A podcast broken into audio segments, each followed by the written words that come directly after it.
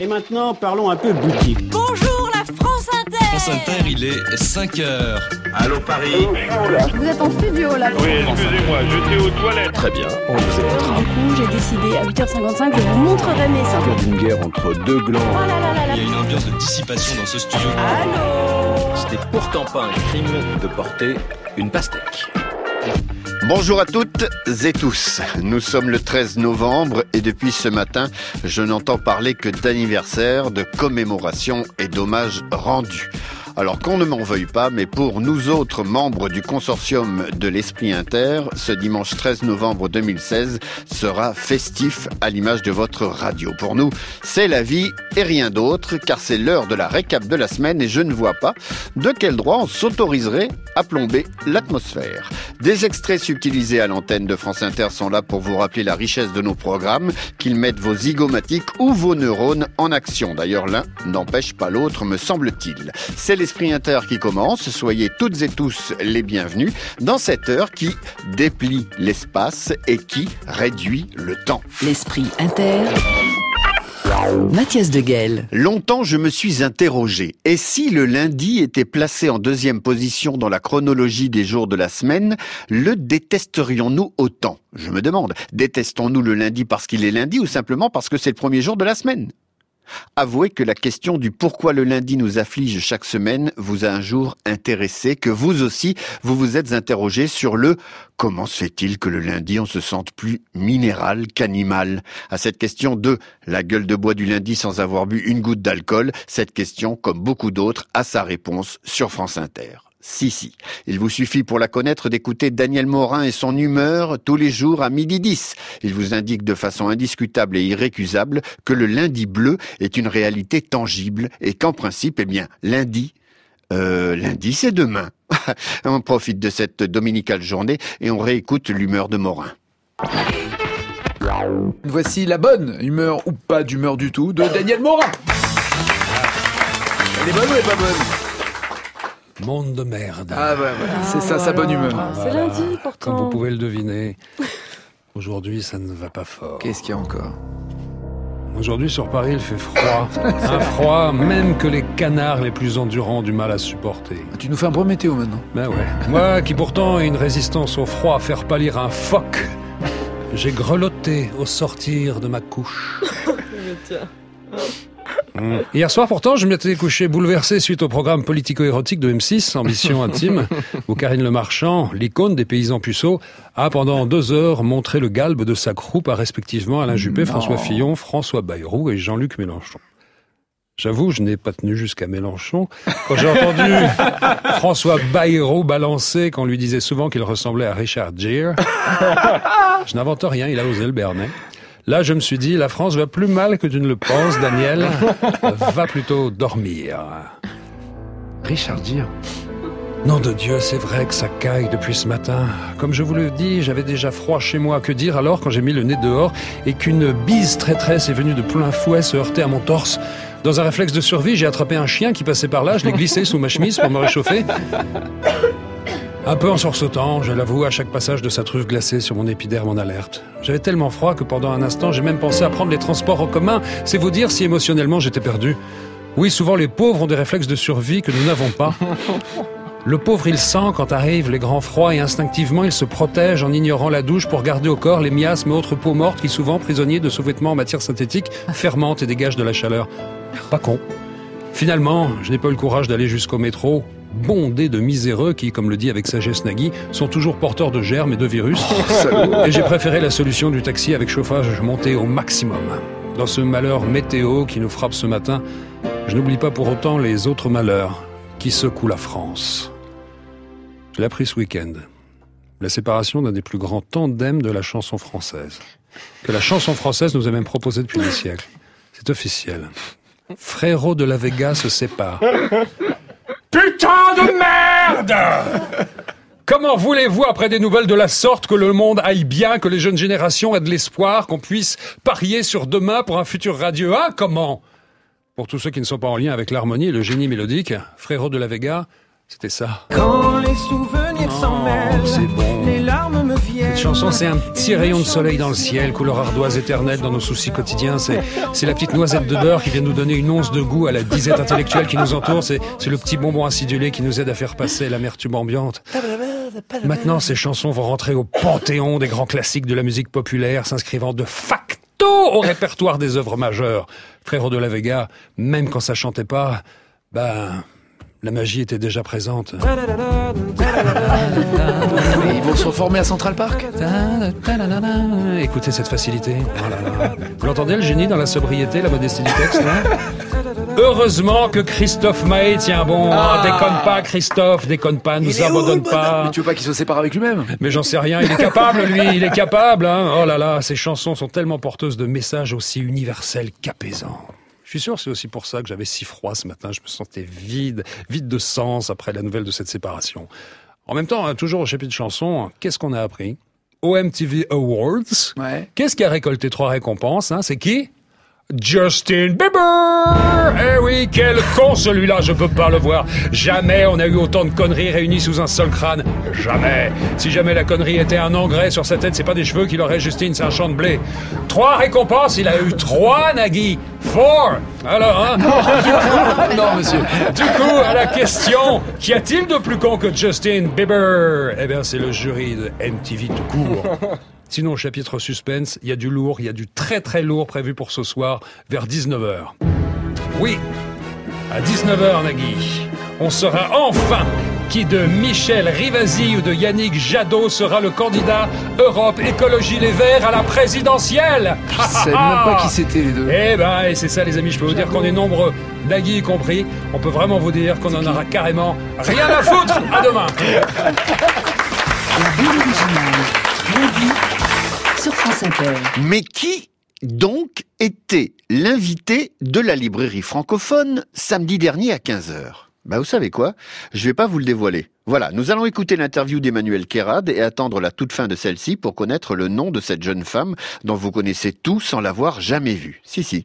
Enfin, plus exactement, disons, une chanson nous a servi de faire part de naissance et que c'est cette chanson qui nous a familiarisés avec sa présence. Pour tout vous dire, maintenant je connais sa voix grâce à la librairie francophone, mais je n'ai personnellement jamais vu son visage. Mystère, mystère.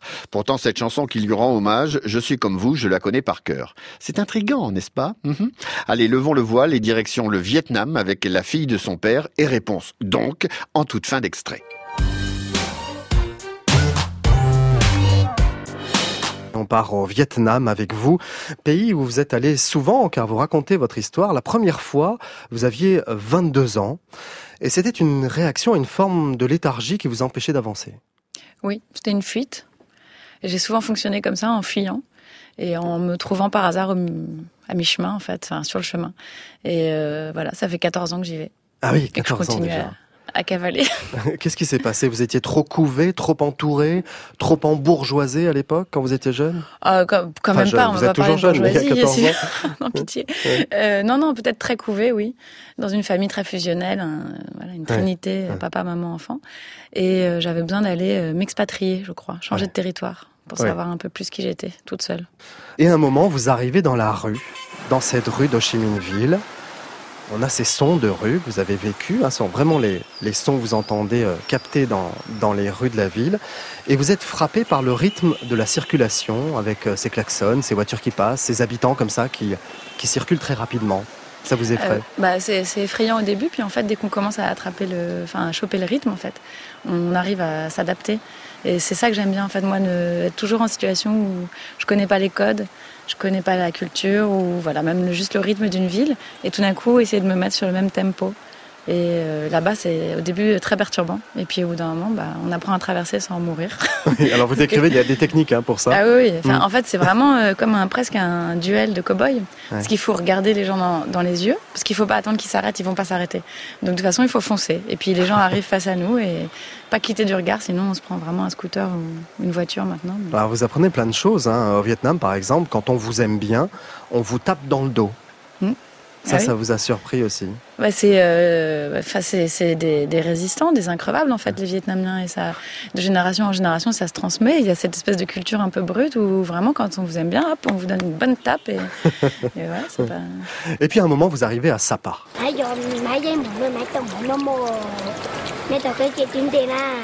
Sur ces voix d'enfants à Sapa, D'où ça vient ça ça vient, c'est nos archives, notre boîte à son. Ouais, c'est ce que vous avez connu. Ah oui. Et vous rencontrez une jeune fille là-bas. Ouais, une petite fille en fait, Qui a même de 12 ans. oui, oui. Et il y a un lien très fort, et c'est là toute l'histoire de votre livre. C'est que cette petite fille-là, elle va vous accompagner dans votre esprit pendant ces dix années. Vous allez y retourner, vous allez la voir grandir. Il y a un lien très fort qui se noue avec elle. Comment vous l'expliquez ça? En fait, je l'expliquais pas vraiment jusqu'à maintenant. Elle m'a touchée parce qu'elle était toute petite et qu'elle assistait à- au changement d'un pays très radical et très violent. C'est un pays qui va à toute vitesse. Elle, elle venait d'une culture traditionnelle et elle avait ce regard euh, assez lucide porté sur euh, les évolutions et les changements Mhm. du Vietnam. Et j'ai jamais su si c'était parce que ça a été comme une petite sœur ou un petit prophète, j'en sais rien. Résultat, ça fait 15 ans et Vous apprenez par exemple, avec beaucoup de, de troubles, que votre papa va avoir un deuxième enfant. Et vous décrivez de façon très pudique sa dépression aussi à un moment. Euh, Vous le dessinez de dos dans une clinique spécialisée. Et vous dites, on est comme E.T. et sa plante tous les deux. Quand l'un ne va pas, l'autre se fane. Ça, c'est les références des enfants des années 80. Ouais. hein, mais c'est vrai, non, mais j'ai toujours eu cette image en tête avant même de faire cet album. C'est peut-être le propre des familles fusionnelles, j'en sais rien. Il y a un cordon qui passe de, voilà, de membre en membre et, et euh, qui, voilà, c'est, on est, on est connectés. Et on vous doit quand même, Lolita Séchant, euh, l'une des plus belles chansons du répertoire euh, de la chanson française. C'est pas grâce à moi. Morgane de Toi. C'est grâce à lui. Vous l'aimez bien cette chanson ou elle a été envahissante pour vous? Ah non, non, rien n'est envahissant. Rien. Vraiment. Euh, non, pas du tout, parce Vous que bien j'adore ce qu'il vécu fait. même quand vous étiez enfant. Bah oui, parce qu'enfant, c'était, enfin, comme, euh, je sais pas, n'importe quel parent qui fabriquerait Mm. quelque chose pour son enfant. Donc, euh, c'est en fait, c'est aujourd'hui que j'en prends conscience. Mm. C'est il y a deux semaines au Zénith, tout d'un coup, j'ai des flashs et je me dis, mais c'est quand même très étrange d'avoir 6000 personnes qui, qui crient je t'aime, en fait. Votre papa, c'est Renaud, hein, c'est le chanteur Renaud. Exactement. Voilà, on l'a pas dit.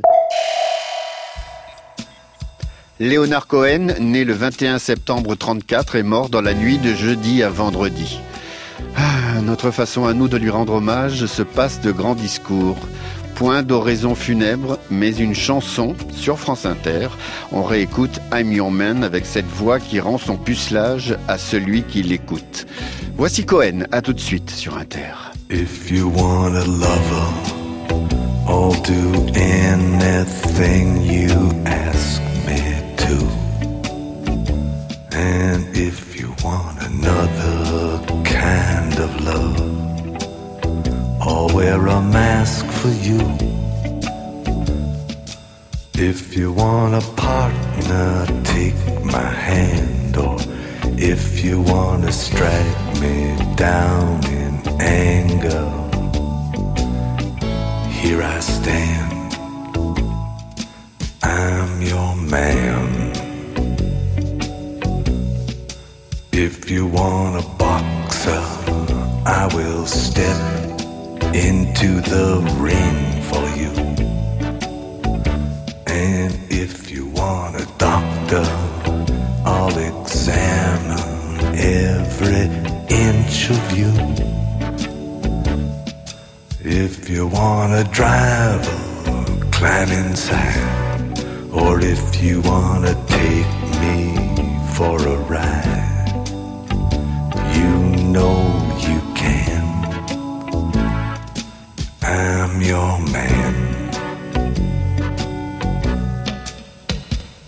the moons too bright? The chains too tight? The beast won't go to sleep. I've been running through these promises to you that I made and I could not keep. Ah, but a man never got a woman back, not by begging on his knees.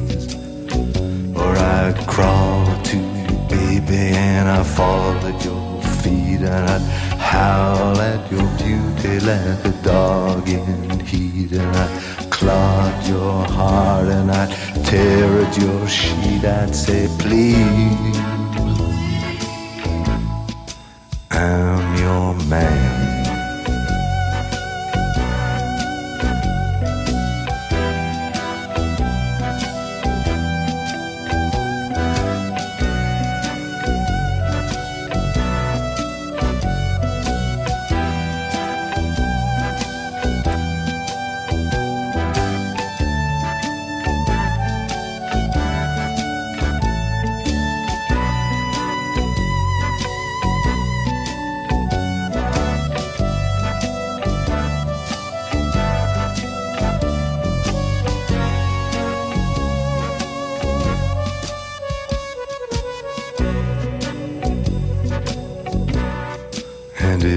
Got a sleeper moment on the road, I will steer for you.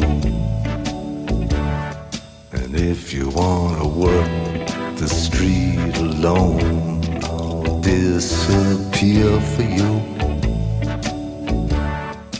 If you want a father for your child, or only wanna walk with me a while across the sand, I'm your man. If you wanna love him, I'll do anything that you ask me to. And if you want another. Mathias de Guel, l'esprit inter. Ne nous cachons pas, il existe une vraie rivalité entre la radio et la télévision. Le média de l'imagination versus celui de l'indécence. Vous voyez, même là, je ne peux m'empêcher d'être cynique en parlant de la téloche. Enfin, à ma décharge, ce n'est pas moi qui ai commencé. Et même d'une manière générale, quand la radio évoque la télé, c'est généralement pour se foutre de sa bobine. Alors que l'inverse n'est pas vrai. Quand la télé parle de la radio, elle le fait avec déférence et c'est très bien ainsi.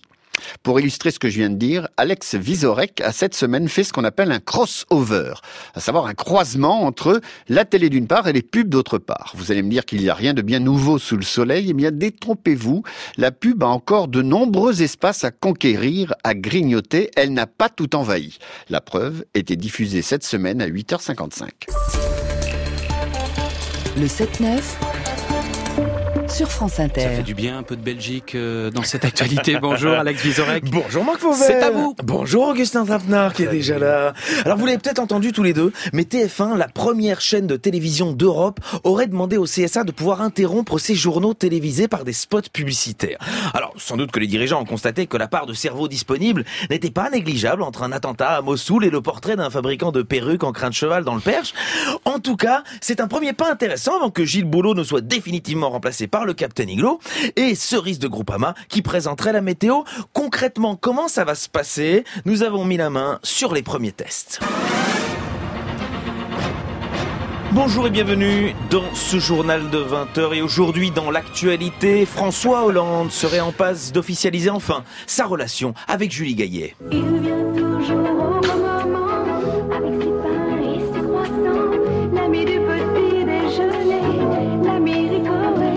François Hollande qui devrait annoncer demain sa candidature à la présidentielle de 2017 et pour bon nombre d'observateurs, il ne faut pas du tout exclure la possibilité qu'il soit à nouveau élu président de la République.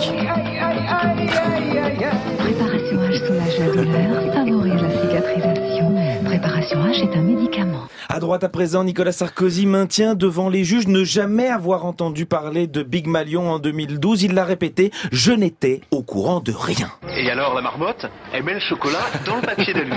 Mais bien sûr.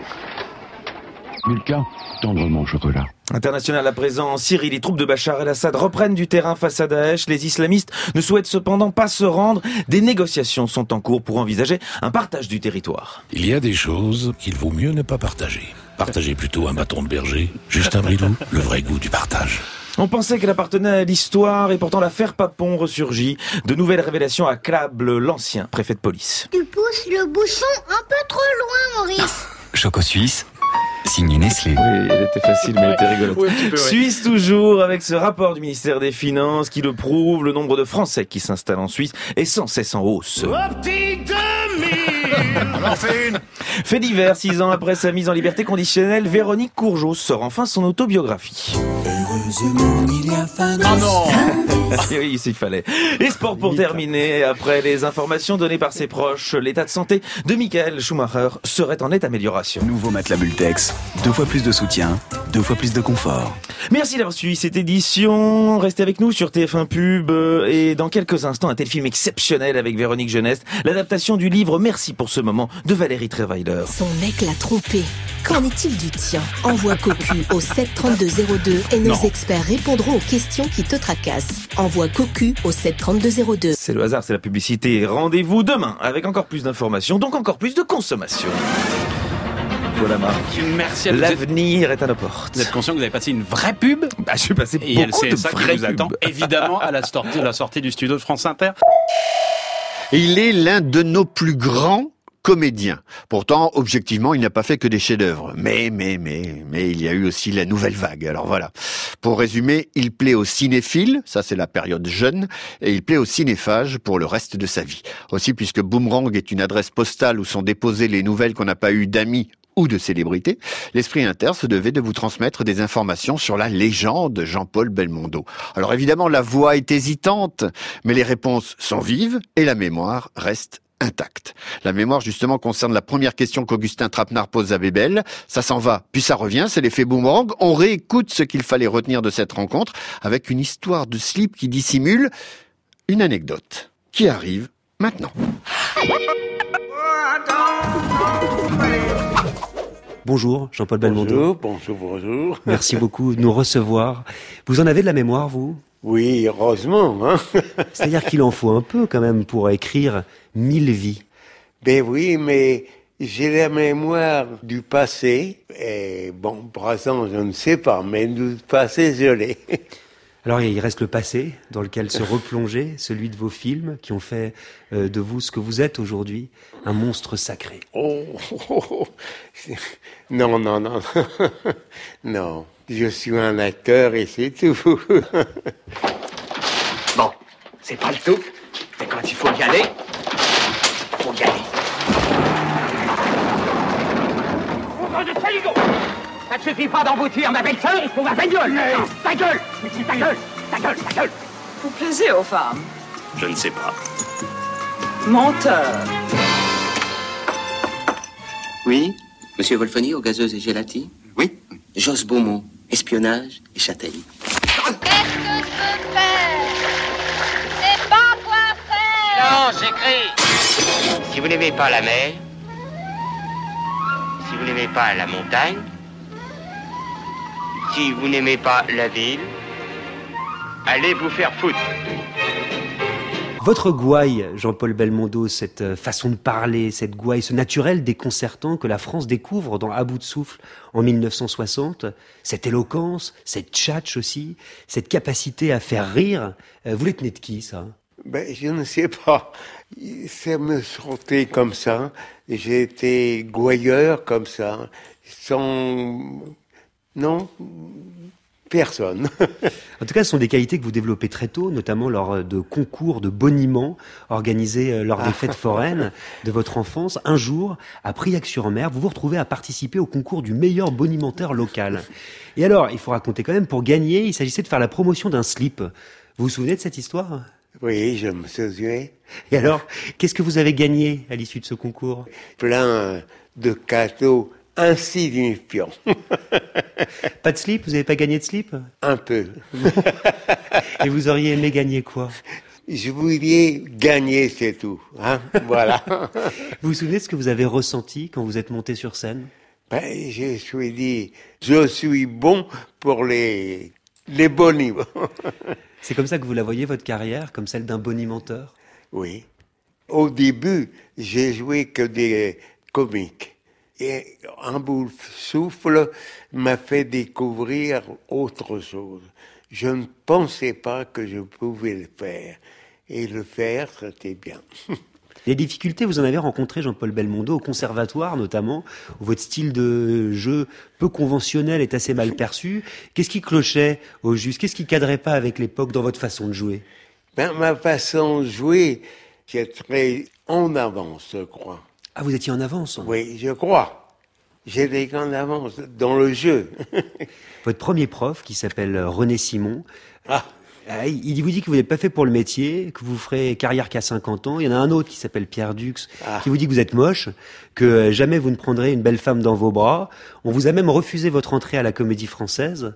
Oui. La réussite, le succès, Jean-Paul Belmondo, c'était pas gagné. Ça a pu être une revanche pour vous. Oui, mais vous savez, oui, c'est une romance, forcément, parce que j'ai une seule gueule. euh, ouais. bon, il fallait réussir.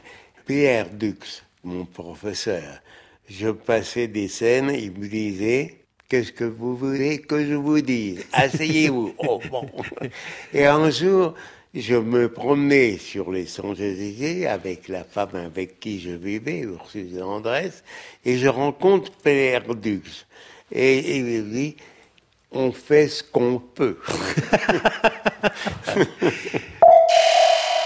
Mehdi Cayenne est un artiste franco-ontarien qui a récemment dit mon rêve, c'est de sortir un album à 80 ans comme Léonard Cohen, oubliant un peu vite que ses ultimes albums, Cohen les enregistrait ruinés parce qu'il s'était fait arnaquer par son manager. Mehdi Cayenne fait partie de la playlist de France Inter avec Quel jeu, c'est le titre de la chanson que nous écoutons immédiatement.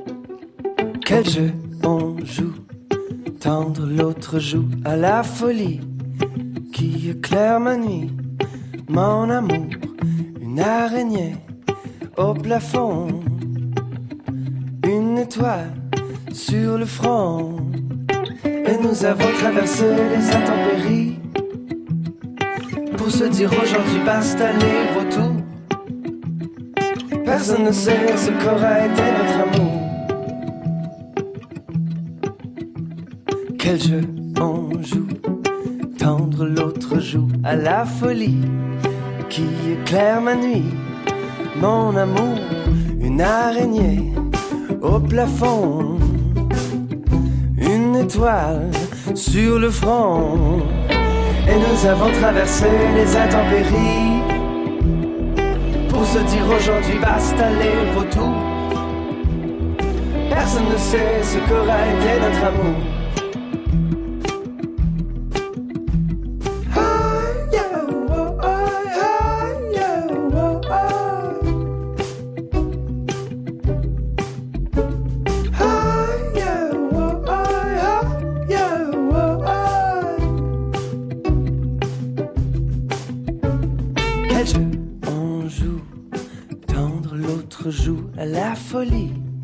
Qui éclaire ma nuit.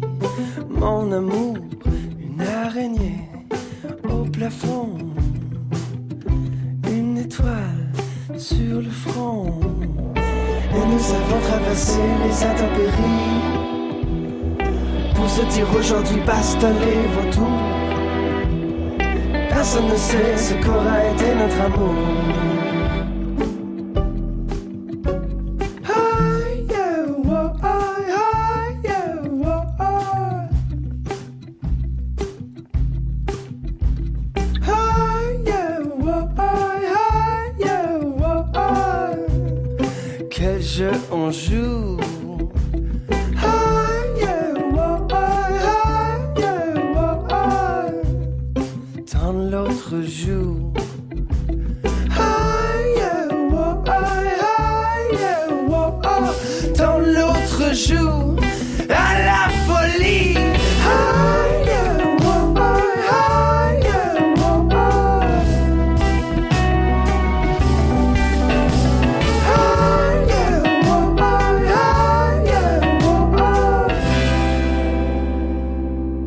Mathias Deguel, l'esprit inter. Dans son long, fastidieux et illusoire combat contre le chômage, le gouvernement a fait sienne la solution qui efface les demandeurs d'emploi. Il a inventé des demi-chômeurs qui dès lors ne sont plus considérés comme inactifs ou même comme actifs d'ailleurs, à savoir les stagiaires. Assurément, le stagiaire est bouillonnant. Est-il pour autant considéré comme un travailleur normal? Aucunement. Il faut dire que préparer des cafés pour sa hiérarchie ne peut être considéré comme un travail. Au mieux, il s'agit d'un moyen de satisfaire l'ego des chefs, rien de plus. Voilà, le stagiaire, c'est un peu le chaînon manquant entre le chômeur et le travailleur. Nora Hamzaoui garde visiblement un souvenir ému de sa période de stage au point de recycler ses souvenirs en vannes irrésistibles. Elle était cette semaine attablée au comptoir de l'émission de Nagui, la bande originale, qu'on écoute tous les jours de 11h à midi et demi. Et voici exactement ce qu'elle en disait des stagiaires. Voici l'humeur de Nora Hamzaoui. Oui, Daniel. Ce film m'a replongé dans l'angoisse des stages. Je crois que pire que le stage d'observation, qui finalement, comme son nom l'indique, consiste à ne pas en foutre une, il y a le stage de fin d'études, celui qui est supposé t'introduire à la vie professionnelle. Alors, je me souviens, je trouvais ça tellement infantilisant, cette façon de devoir lécher le cul des RH juste pour un boulot de merde. C'est quand même un drôle de concept quand tu penses faire croire très fort que tu veux un truc qu'en vrai tu veux pas. Rien que la lettre de motivation, le truc le plus faux du monde. Et en même temps, t'as pas le choix. Qu'est-ce que tu veux dire? Chère madame, cher monsieur, passionné de machine à café et d'imprimante, je rêve de faire un stage au service communication de notre entreprise.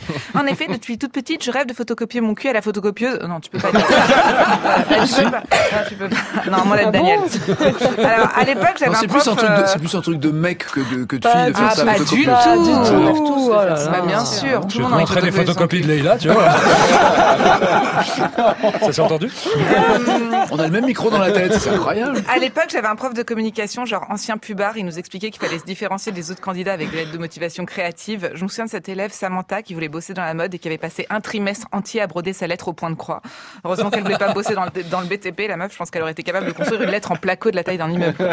C'est vraiment quand t'es face à ce genre d'attitude que tu comprends qu'il y a des gens plus motivés que d'autres. Moi, mon truc original dans, mon- dans ma lettre de motivation, c'était la rubrique hobby dans laquelle j'osais tout. Bowling, badminton et plein d'autres sports de merde. Euh, ce prof-là nous faisait aussi du coaching aux entretiens avec des exercices types, genre citer trois qualités, trois défauts. Et il faisait partie de ces profs qui pensaient t'apprendre un truc en disant quelque chose que tout le monde sait déjà. Tu sais, des trucs du genre, euh, et en défaut, l'astuce, c'est de mettre une qualité. Euh, Ouais. genre, Mhm. je suis perfectionniste, je suis exigeant.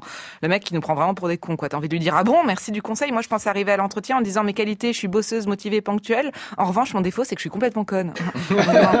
Et Non, mais quel... non mais quel enfer les stages. Je me souviens, j'avais fait un stage dans une agence de com. Je bossais de 9h30 à 20h30 pour 300 euros par mois, un super plan. Euh, à ces prix-là, ils pourraient te demander d'écrire tous les mails, tous les documents à la main, vu que tu leur coûtes moins cher que chaque mois que leur budget cartouche d'encre. Quoi, 300 euros par mois. Genre le budget stagiaire est plus bas que le budget cartouche d'encre. À part ça, tout, à fait, tout est normal. J'avais une maître de stage complètement conne. La meuf, elle se déplaçait dans l'agence avec ses petits talons de pute, là, clac, clac, clac, clac, clac, à se prendre pour un Nawin Tour insupportable. Ah non, mais horrible. Ah non, mais on avait un, quand même, on avait un point commun. Je crois que je. Tu On avait un point commun, on savait ni l'une ni l'autre pourquoi j'étais là. La meuf avait aucune notion de mes connaissances, elle était complètement con, ça en devenait déstabilisant. Tu sais, elle était là, tu vois ce que c'est une enveloppe? Alors franchement, quand on te dit, tu vois ce que c'est une enveloppe, tu te dis, tu peux pas, tu vois, tu, te dis, ça peut pas être une enveloppe en papier, c'est un piège, ça doit être un truc de jargon publicitaire. Du coup, t'es là, euh, oui, mais je suis pas sûre parce qu'en fait, j'en ai entendu parler une fois, mais je je sais pas trop si c'est celle-ci dont tu parles et tout. Et elle a été là, ok, laisse tomber. Alors on reprend depuis le début. Une enveloppe, c'est une pochette en papier sur laquelle on met un timbre et qu'on poste. Non mais la blague, évidemment que je sais ce que c'est qu'une enveloppe. Tout le monde sait ce que c'est qu'une enveloppe. C'est absurde, ça ne se demande pas. C'est comme si je disais, tu vois ce que c'est un stylo? Bah oui, évidemment que tu vois ce que c'est un stylo. Donc euh, forcément après ça, tu passes euh, pour la, la- le cassos de l'agence. Ah non mais ma stagiaire, elle est mignonne. Enfin, elle sait pas ce que c'est qu'une enveloppe. Donc euh, t'imagines le taf. Tous les midis à la pause déj, elle allait se faire épiler chez Body Minute. À un moment, tu te dis, il y a un souci quoi. Comment tu peux avoir des poils à enlever comme ça tous les jours? T'es un monstre, c'est pas possible. Je crois que je la connais. non, c'est pas vrai. Elle était là. Elle était là. Je peux te poser une question? Ouais. Euh, tu peux venir travailler dimanche? Non, non, mais c'était pas une question. Tu veux, tu peux venir travailler dimanche. Ok, donc moi je connais peut-être pas le mot enveloppe, mais toi clairement t'as un problème avec le mot question quoi. Attends, attends. À, à la pause club, tu te retrouves à te plaindre de tes boss avec les autres qui sont salariés et dépressifs. T'en as toujours un pour te rassurer qui dit ah ouais mais dimanche je crois que c'est payé double non? C'est vrai c'est payé double? Cool donc je vais peut-être toucher 12 euros génial ça vaut trop le coup quoi. Avec de l'humiliation en veux-tu en voilà et de l'intimidation. Je me souviens que tous nos profs et que tous nos patrons essayaient de nous intimider à base de bienvenue dans le monde des grands, bienvenue dans le monde des adultes. Putain, tout ça pour au final découvrir une bande de graphistes qui se déplacent en skate alors qu'ils ont 47 ans. Attends, Ça va super le monde des adultes. quoi.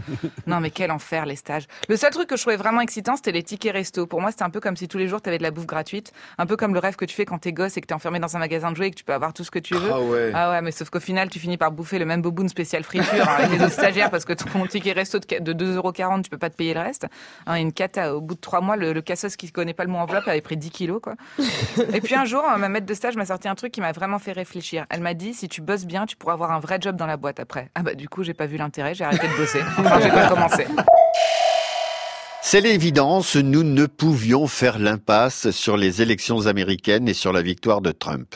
Seulement, quoi prendre? Après la nuit américaine de France Inter suivie d'une matinale de trois heures, le moins qu'on puisse dire, c'est que du matériel sonore, il y en avait. Du coup, on a relevé nos manches, aiguisé nos ciseaux numériques et on a élagué, coupé, raccourci les trois heures qui ont été les témoins de l'avènement de l'homme orange.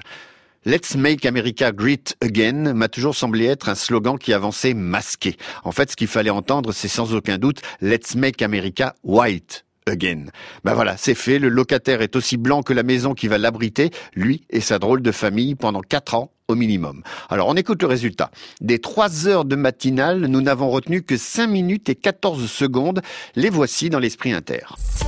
En direct de New York. Secretary Clinton, Mr. Trump, welcome. Matinale spéciale. And it has to start now. And I think that's a good thing. Sur France Inter. Où vous trouvez-vous en ce moment, ou à l'heure où nous parlons? Ah, Je suis euh, eh bien, presque au dernier étage de la Trump Tower, euh, dans le building de, de Donald, et nous sommes avec certains de ses amis, et nous avons, nous commençons une partie, si vous voulez, c'est un homme qui, depuis le début, a éliminé tous ses adversaires les uns derrière les autres. Il est, il est un monstre, il est dangereux, il est pas compétent et euh, je, je le déteste. Donc je suis super angoissée pour le futur de mon pays et pour le futur du monde. C'est l'inculture qui gagne et euh, ça c'est la chose qui est le plus dramatique. Ah oui, c'est un tremblement de terre parce que si l'on regarde ce qu'a promis Donald Trump en matière de politique étrangère, pour l'Europe, ce ne sera pas euh, formidable non plus. Elle est accusée par Trump de ne pas assumer sa part du fardeau.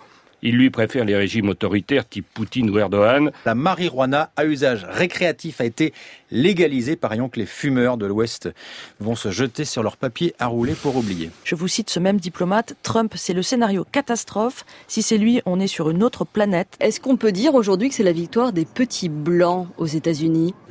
Peur.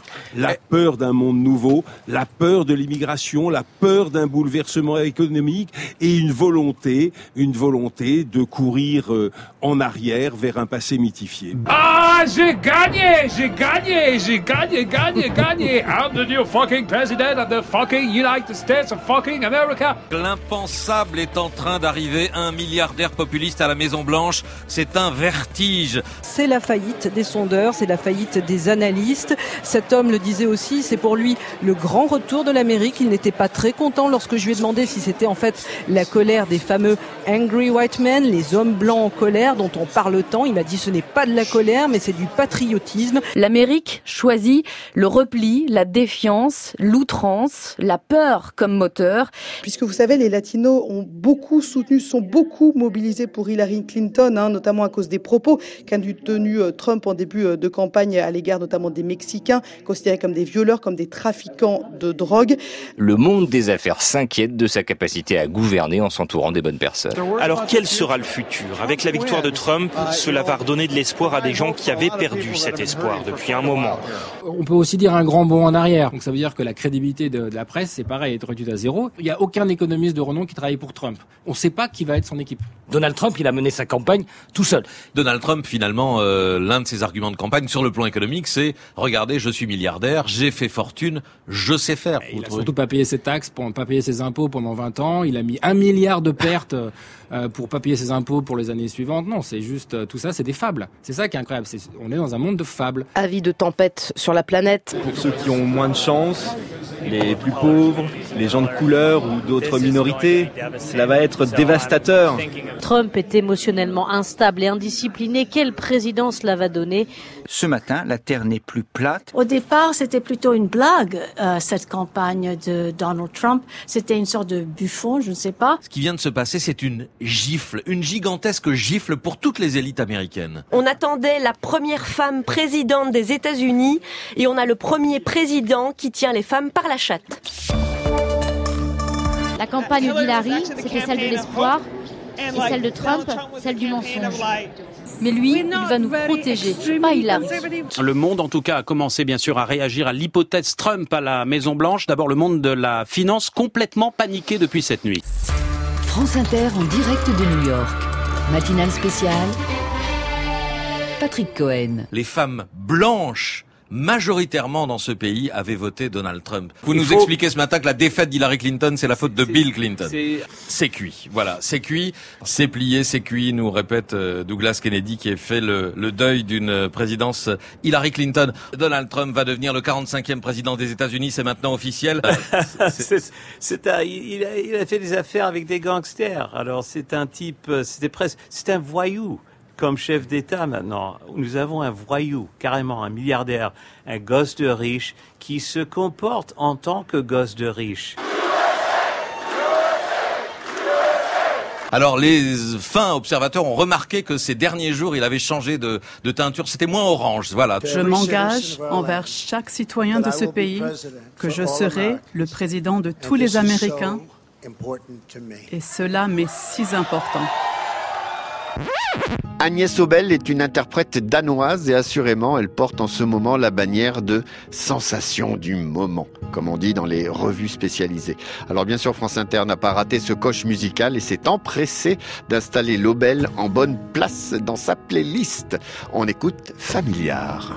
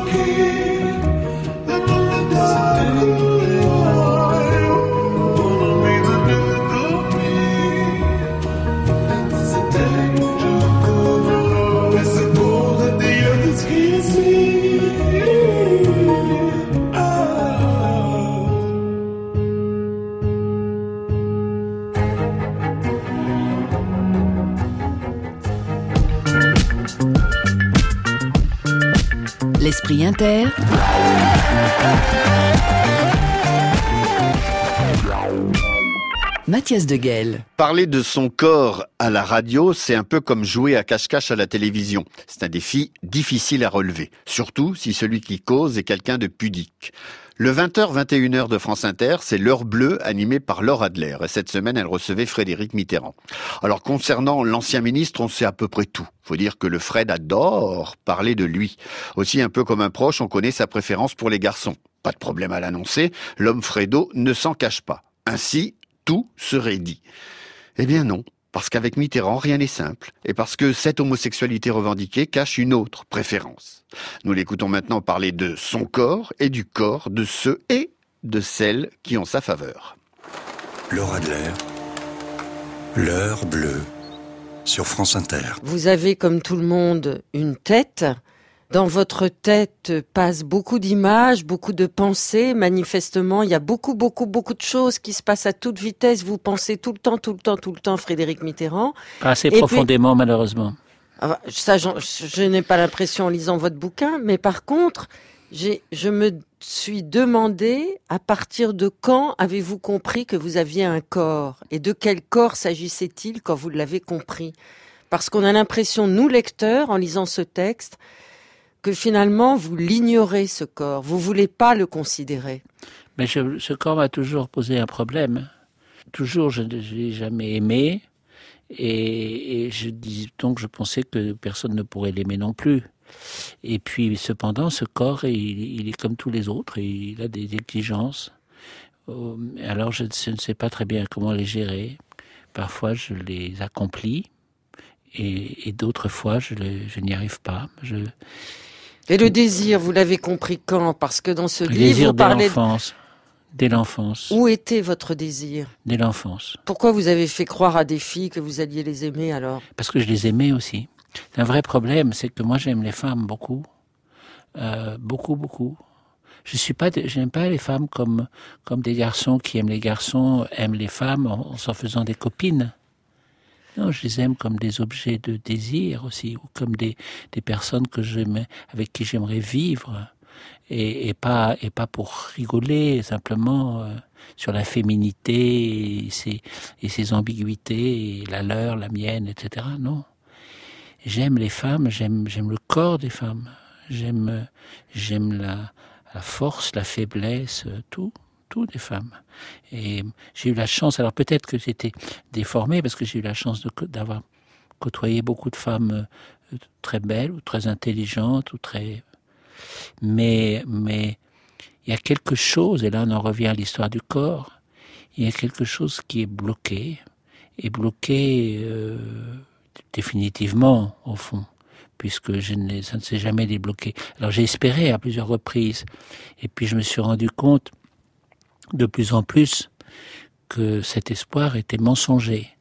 Et donc euh, finalement j'ai arrêté parce que je me rendais compte que ça faisait du mal euh, aux femmes en question qui pouvaient espérer que nous vivions vraiment ensemble. Mais euh, ça ne veut pas dire que je me désolidarisais des expériences que j'avais pu faire par ailleurs, parce que ça j'aurais trouvé ça extrêmement malhonnête. Donc finalement, je raconte ça aussi, parce que je trouve ça terrible de faire du trafic de sentiments, et en plus de faire du trafic de sentiments en étant au fond désireux de ne pas en faire, en voulant être honnête, et puis en s'apercevant que c'est pas possible. La démocratie, un cousin de la compote, le cerveau de DSK, les bienfaits des gouvernements russes, chinois et chiliens, la dictature suisse et le bordel ambiant.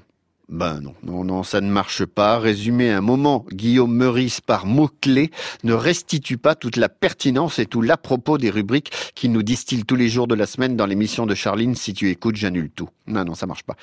Voyez par exemple celui que nous avons sélectionné pour vous et pour clore cette émission. Il parle de démocratie.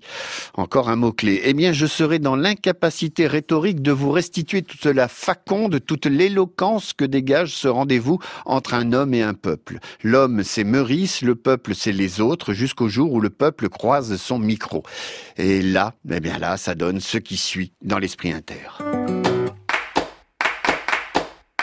Oui, bah, je vais vous parler euh, démocratie moi aujourd'hui. C'est vrai parce qu'on dit qu'elle est en panne euh, en France, les gens ne votent plus. Alors déjà c'est pas vrai, les gens votent, euh, ils votent même par SMS surtaxé pour savoir qui sera la nouvelle star.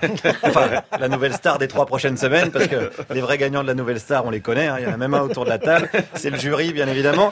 Mais euh, les gens votent, c'est ça qui est important. Mais ils votent plus pour les politiques, pour une bonne partie d'entre eux parce qu'ils y croient plus. Voilà. Alors pour un Français sur cinq, ce qu'il faudrait même c'est une bonne autocratie selon un sondage du journal le Monde daté d'aujourd'hui. Je suis donc allé à la rencontre des Français ce matin et j'en ai quand même trouvé un qui vote. Euh, moi, je voudrais, je voterai pour Monsieur le maire.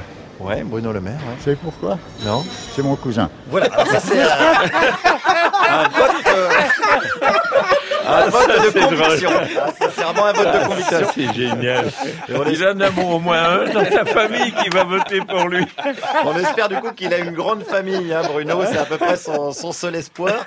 Alors de l'espoir, j'en ai rencontré ce matin parce que j'ai discuté avec des gens qui s'intéressent de près à la démocratie. Monsieur En ce moment, on est dans une compote. euh, euh, ah oui, une grande compote là. hein.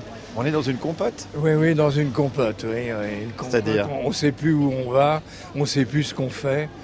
Ah non, mais vous voyez la politique étrangère en ce moment, là Hein, de la compote Oui, on a bien compris. On a bien compris la fameuse allégorie de la compote.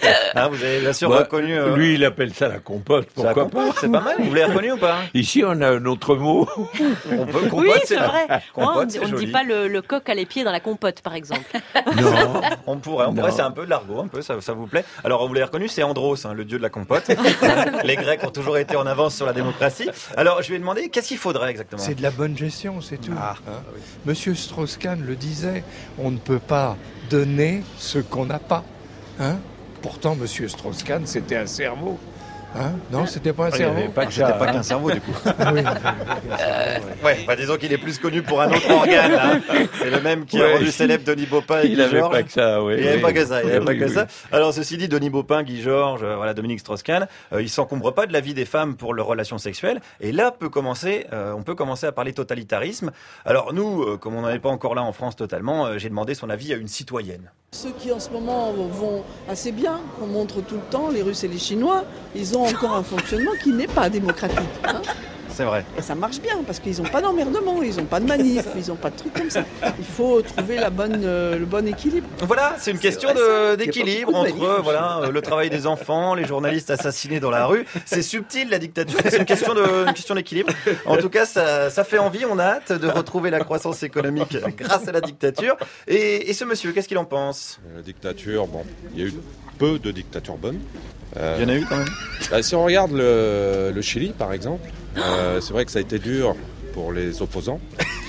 Mais le Chili, qui est, c'est un pays qui n'est pas censé être riche, c'est la deuxième économie d'Amérique du Sud. Parce que Pinochet a dit euh, nous sommes un pays pauvre, il va falloir se mettre au travail. Et il a mis son pays au travail. Eh ben voilà, eh ben voilà, du temps de Pinochet. Je suis désolé, mais ça bossait. Alors là, t'as trouvé un psychologue. hein. Alors là, mon pote, En chapeau. Ça bossait, Pierre, ça bossait. Il fallait de la main d'œuvre pour creuser des charniers. Voilà. Et l'artisanat, le métier d'arracheur d'ongles, par exemple. Hein, on en pense qu'on veut, mais il y avait un savoir-faire qui est en train de se perdre. Et ça, Jean-Pierre Pernaud, il en parle jamais. Je lui foutrais une bonne dictature militaire au cul, moi, à Jean-Pierre.